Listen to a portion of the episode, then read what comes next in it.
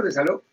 Buenas tardes, Marcos y al abogado. Buenas tardes, señor. Una pregunta. Sí, señor. Este, yo soy una persona retirada. Este, a los trabajos donde yo voy, ah, ahí este, hay una persona que va y me está poniendo en mal. Y a donde yo voy, a cualquier lugar, eh, no sé qué les ha dicho, pero siempre me, me, me, me miran, me ven como así como extraño. No sé si me están provocando o, o no sé, o, o, o soy, soy el malo de la película.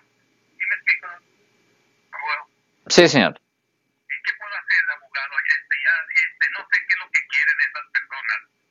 No sé lo que quieren ya. O sea, no sé si ellos quieren que yo me mueva de la vecindad o, o quieren que yo pierda el control. No Mire, si usted cree que alguien está yendo de sitio a sitio a sitio, defamándolo o algo así, ah, la primera cosa que usted pudiera hacer es hablar con un abogado que se especializa en casos civiles y un abogado que se especializa en casos civiles, potencialmente, si tiene suficiente evidencia, pudiera pedir una orden que en inglés se llama preliminary injunction, donde en efecto um, por lo menos hasta que haya una audiencia, personas tienen que parar de cometer cualquier acción contra usted y si no paran, eso va a ser considerado desobedecer una orden de la corte, que es un delito que conlleva una pena potencial de hasta un año en la cárcel.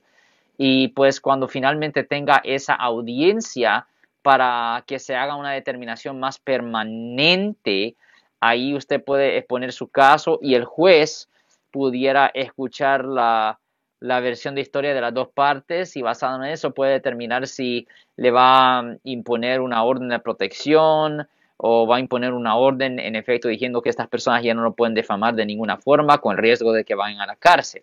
So, eso es lo que puede hacer, pero uh, definitivamente debe hablar con un abogado que se especializa en uh, casos civiles. Si les gustó este video, suscríbanse a este canal, aprieten el botón para suscribirse y si quieren notificación de otros videos en el futuro, toquen la campana para obtener notificaciones.